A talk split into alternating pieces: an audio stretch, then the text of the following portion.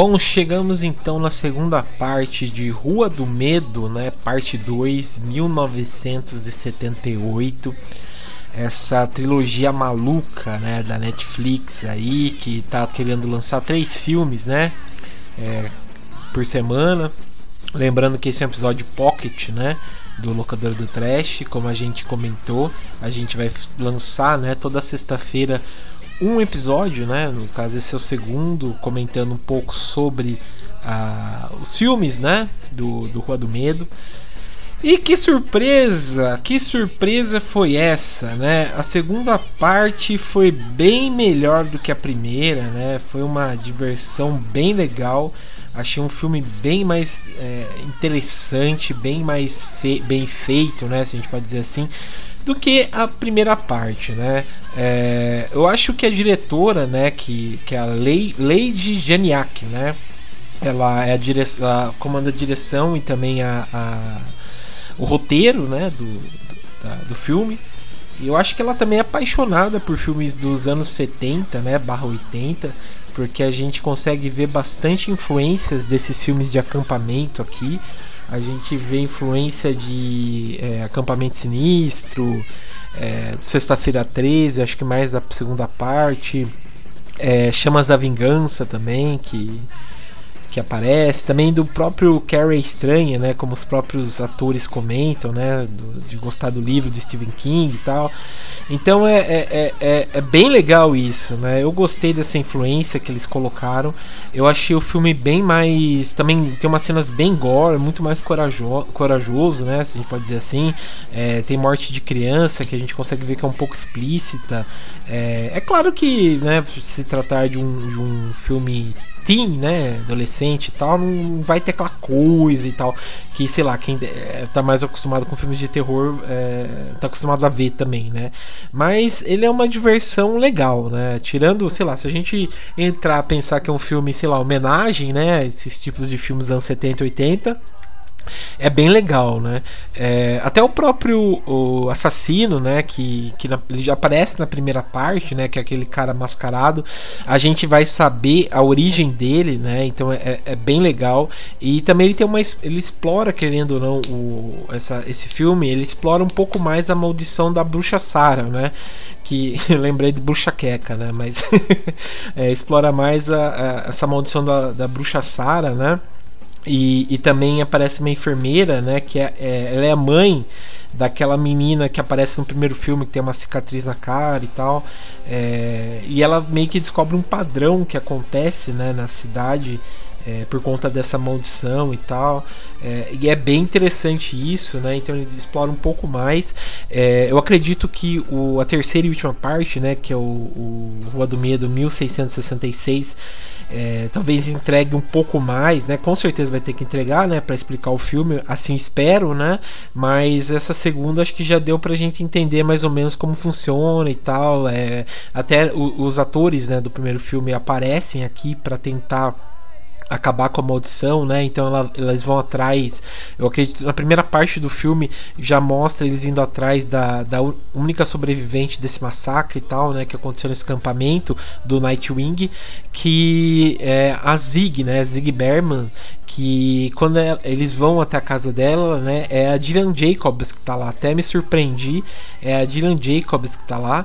É, quem não conhece ela, ela fez, a, ela fez duas séries excelentes que estão na Netflix. Ela fez uma que é original Netflix, que é a Love, que é bem legal essa série, e também fez Community também, que também tá na Netflix. E, a, a, e quem faz ela jovem, né, adolescente, é a Sad Sink, né, que vocês vão conhecer ela como a Max em Stranger Things, né, ela aparece lá, e é, acredito que ela, né, e a irmã dela, que é a Cindy, né, que é vivida pela atriz Emily Rude, elas é, carregam o filme na costa, né, apesar de, de eu gostar até, achei melhor esses atores aqui de, dessa versão, né, de 78, do que do, da última versão de, de 94. Eu achei eles bem mais fluidos, bem mais natural.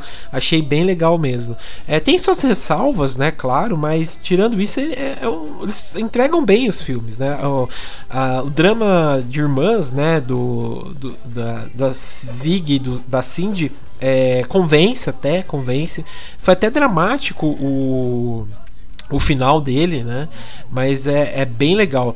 E fora que, que os atores também aqui estão bem, tão bem mais convincentes, né? A gente vê também uma coisa que era muito normal nos, nesses filmes dos anos 70 e 80, que eu acredito que a diretora conseguiu pegar bem, que é o bullying, que é o bullying pesado, né? Se a gente for pensar. É, tem vários filmes do, dos anos 80, né? Com serial killers que, que faz isso, né? Tem até o, o o ano novo, acho que é ano novo macabro, se eu não me engano, que é que é aquele lá com a Jamie Lee Curtis, que ela vai ela vai é, tipo passa no ano novo né? Tipo o slasher de ano novo que ela que é um assassino que ele vai se vingar da turma que meio que zombou dele e tal né? Então é, é, tem bem isso né?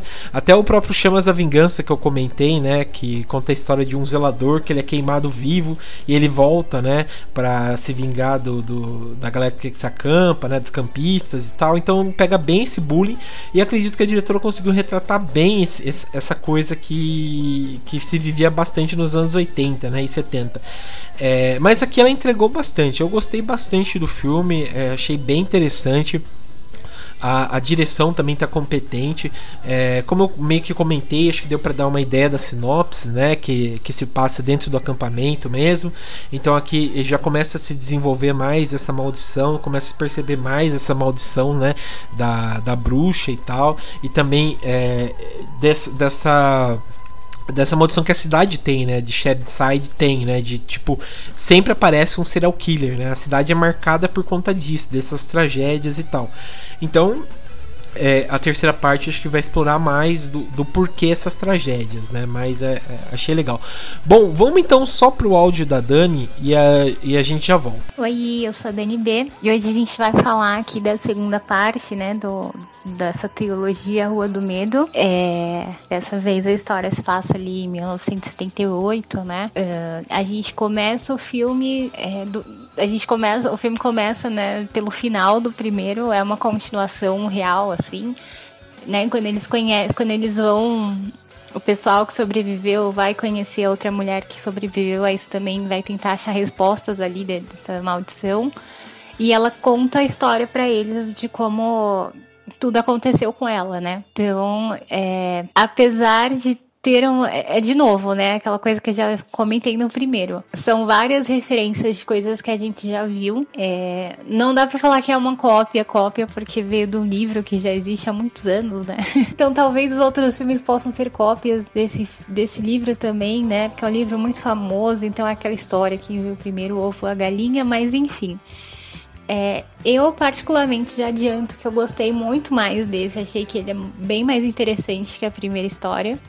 É, apesar que ele acaba se tornando interessante por causa da primeira também, então uma coisa completa a outra. Mas eu acho que ele tem mais aquela pegada de, de anos 80 mesmo, de coisa boa dos anos 80. Porque ele, ele tem esse lance de ter alguém contando a história, que lembra muito é, filmes e séries da época, né? Esse lance de alguém contar uma história ali, de ser meio uma lenda, de ser meio uma coisa que você não sabe se é real, se é inventado é, essa coisa de nostalgia de voltar ao passado, né? E acho que é, ficou muito bem ambientado, assim, acho que talvez mais do que o dos anos 90, que foi o primeiro, né, que passou em 94. É, o lance do acampamento, é, achei bem mais interessante, assim, ficou mais um clima de aventura mesmo. Enfim, a gente vê aquela personagem, né, ali na, na adolescência dela, aquela personagem típica de filme de terror também, adolescente esquisita que sofre bullying. Mas só que eu acho que esse filme ele ficou mais pesado um pouco, assim. É, óbvio que o primeiro também começou com uma morte, uma cena também super tensa, mas esse ele já tá num ritmo mais acelerado, assim. Ele realmente tem a pegada de continuar a história. Então ele não enrola muito para as coisas acontecerem, né? Então no começo a gente já vai vendo é, a cena do bullying que é bem forte, assim, é, não tanto visualmente, mas um clima terror psicológico ali, uma tensão psicológica. É, depois a gente já vai vendo cenas de possuir, de, né, o carinha lá possuído. A gente já vai vendo coisas de bruxaria, dos feitiços. Então ele já é um filme que não enrola muito para mostrar que veio. Isso eu gostei bastante. É, acho que as cenas de morte foram mais pesadas também. É, acho que é, tinha uma quantidade maior de personagens ali, né, para morrer também. por se tratar de um acampamento. É, e acho que acabou dando até uma atenção maior, né? Porque tem aquele lance da floresta, que também é outra coisa muito típica de filme, mas que tem aquele lance de, de, de das pessoas se esconderem em cantos diferentes, de você não ter muito para onde correr. É, achei muito legal o lance da. De quando eles vão atrás da, da casa da bruxa, né?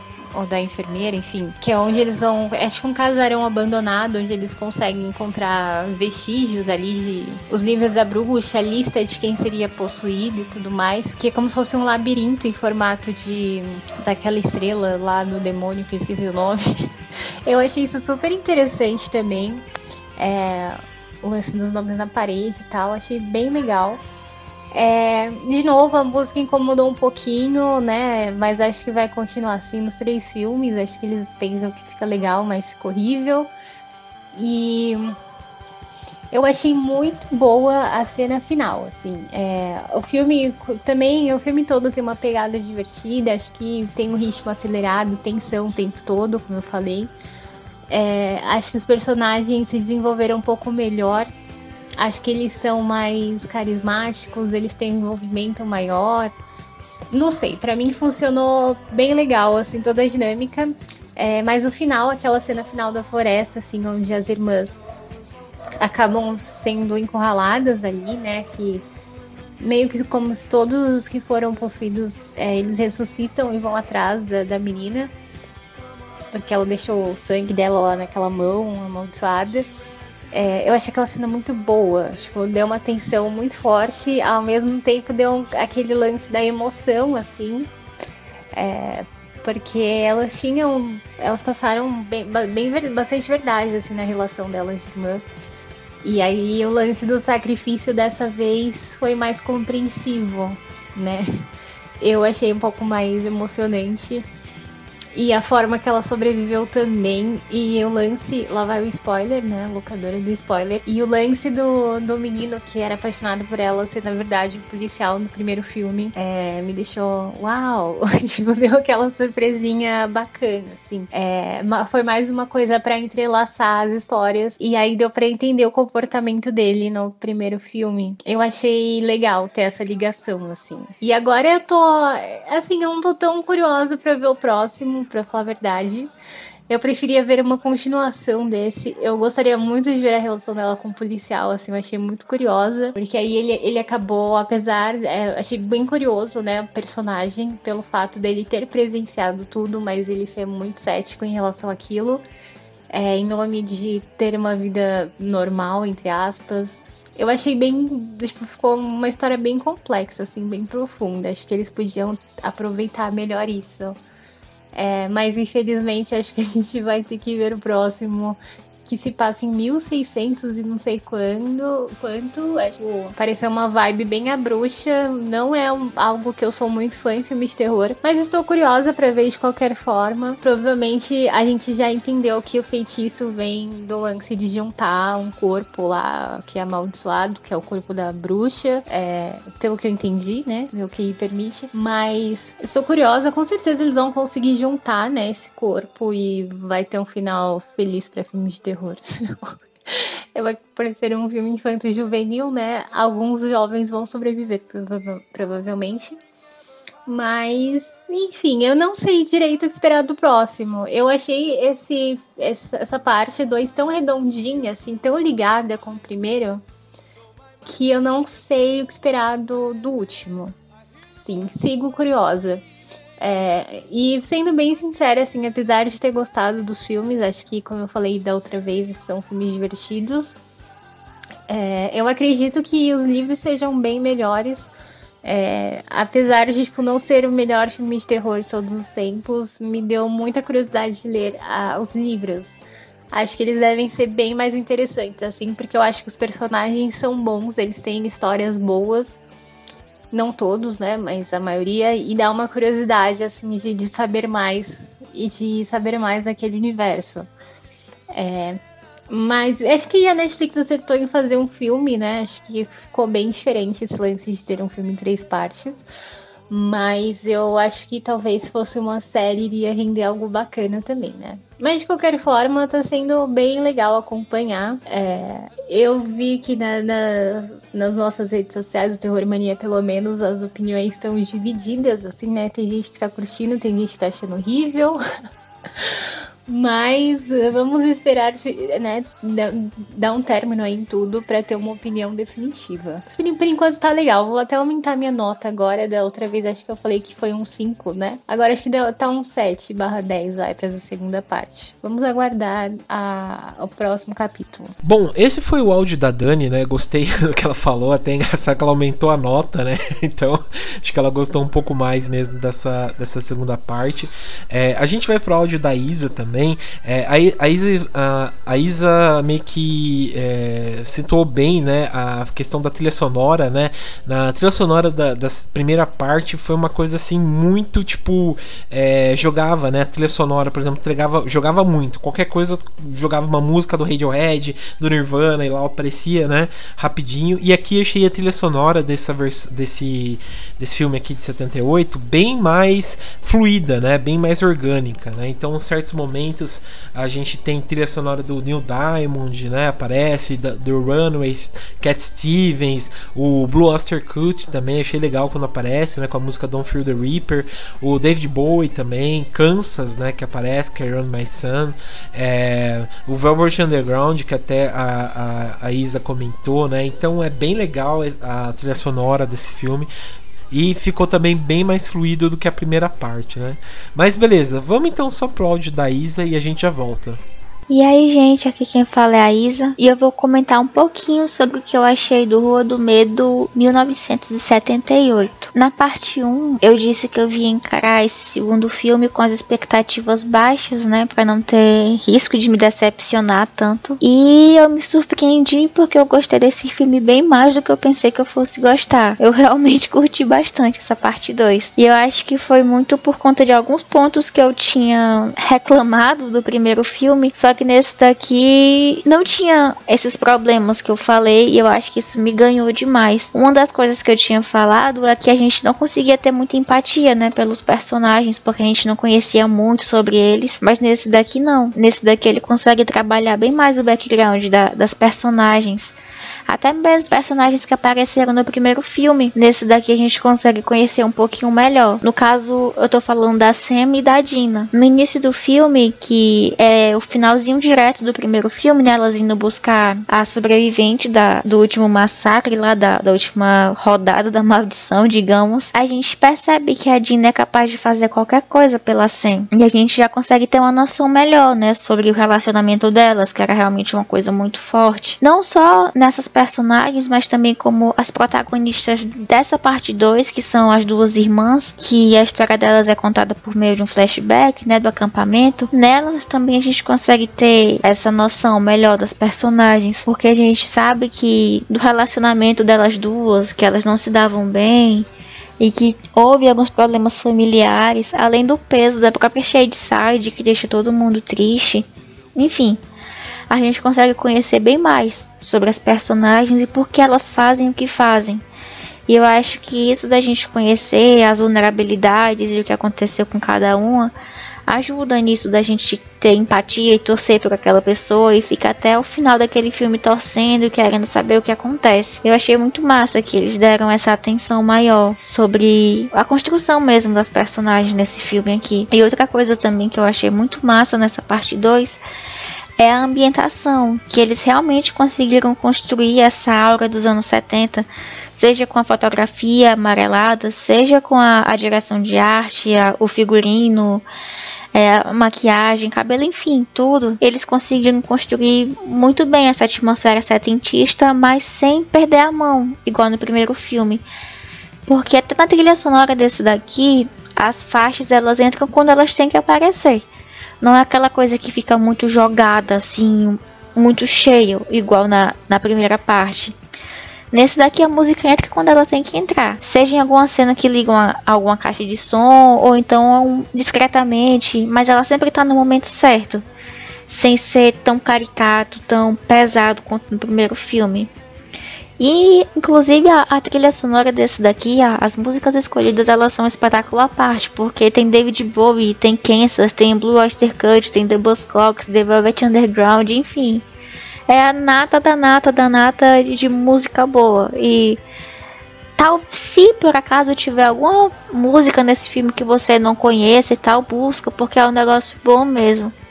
E percebam que, que eu fico muito animada falando da trilha sonora da, de Rua do Medo, né, porque realmente a seleção foi um negócio maravilhoso. E essa parte 2, assim como a primeira, né, que tem muita referência de filmes mais antigos da, da história do terror, ela consegue também trazer, fazer essa revisita, né, no gênero. E nesse caso aqui é, é uma mistura de Stranger Things, Sexta-feira 13, parte 2, Stranger Things eu digo porque é um filme. Ele consegue trazer essa atmosfera mais leve, né? Essa coisa mais jovem. E já a parte de sexta-feira 13 é o slasher em si. A violência gráfica, além do, do bingo, né? Do, do slasher de acampamento, que tem um acampamento. Tem os jovens fazendo coisas que não deviam fazer no acampamento. E tem um assassino indo pegar esses jovens que não deviam fazer as coisas no acampamento e tem rixa de adolescente e altas confusões. Mas. E ele consegue equilibrar esses clichês do, do slasher, esse horror mais jovem, essa coisa mais palpável, assim, não palpável, mas essa coisa mais mastigadinha, que a gente não precisa se esforçar tanto assim para poder entender o que é que tá pegando. E eu achei que eles conseguiram mesclar muito bem é, esse terror mais leve, o slasherzão. E a mistura dessas, dessas duas características é o que faz o Rua do Medo. Ele deixa de ser tanto uma coisa que se parece com outra coisa e ele é de fato Rua do Medo. Porque nesse aqui a identidade dele é mais é mais sólida, né? Porque a gente já sabe como que é a fórmula deles lá e ele tem ele é mais característico, porque ele consegue ser ele mesmo, o filme. Mas no geral, eu curti bastante essa parte 2 e talvez eu esteja ficando com as expectativas um pouquinho altas para a parte 3. Não querendo que seja, nossa, vai ser um filme maravilhoso, mas um filme massa no que ele se propõe a ser, igual a parte 2. Que eu não tô falando que é o melhor filme de terror assim de todos os tempos, mas no que ele se propõe a ser, ele é muito bom e ele é bem divertido. É, você não percebe o tempo passando assistindo ele, porque por mais que seja uma história pesadinha, né? Ele se passa de um jeito muito leve e você assiste para se divertir e é uma distração muito boa. É uma coisa leve que você tá lá e você descansa a cabeça assistindo. Pelo menos comigo funcionou desse jeito, né? Assim, acho que para boa parte do público ele vai ser um filme bem facinho de digerir, de consumir direitinho. E eu acho que é uma indicação muito boa. E eu gostei desse formato de três filmes. E eu acho que no fundo, no fundo, por mais que eu saiba que é uma maquininha de fazer dinheiro, eu gostei desse formato e eu espero que venha mais coisas assim. E ainda mais que são filmes pertinho um do outro, né? Porque, assim, querendo ou não, agora todo mundo tem essa ansiedade em querer as coisas mais rápido. E eu acho que essa é uma boa alternativa. E mostra até que é para um para esse público também que busca as coisas mais imediatas, as coisas mais curtas, assim, curto espaço de tempo. Até por esse intervalo entre um filme e outro ser curtinho. Daí ele já mostra, né, para que público é voltado esse filme, que é o quem busca, que não quer esperar muito para poder absorver as coisas. Enfim, eu não sei se que se eu fiquei clara nessa parte, mas é a mudança, né, no consumo do audiovisual. Porque antes a gente espera, Senhor dos Anéis, por exemplo que esperava anos, né, um ano e pouco para poder sair outro filme e todo mundo ficava naquele hype durante esse tempo, mas eu acho que hoje em dia não funcionaria tão bem. Porque é todo mundo tão. que é tudo tão imediato que talvez se tivesse esse intervalo de tempo meio grande, talvez o hype abaixasse, sabe? Eu acho que foi uma boa alternativa lançar assim os três filmes pertinho do outro e com o finalzinho conectando direto no próximo filme. Eu acho que é uma estratégia massa. E sim, voltando para esse filme específico, eu recomendo. Foi, eu tô gostando muito dessa trilogia e tá sendo uma experiência bem divertida para mim. Eu espero que esteja sendo para vocês também, quem tá acompanhando também a, a trilogia do Rua do Medo. Bom, essa foi a, o áudio da Isa, né? Vamos então comentar um pouco Bom, esse foi o áudio da Isa, né? É, então acho que deu para vocês entenderem o que, que a gente achou, né, da, dessas partes aí, né, da Rua do Medo e tal. É, lembrando que na próxima sexta vai ser a última, né, parte do, do dessa, desse, desse locador do Trash especial Pocket, né? Espero que vocês tenham gostando, estejam gostando, né? Não esqueçam de comentar nas redes sociais aí do Terror Mania para dizer pra gente o que, que vocês estão achando. Beleza? Então, é isso e até mais.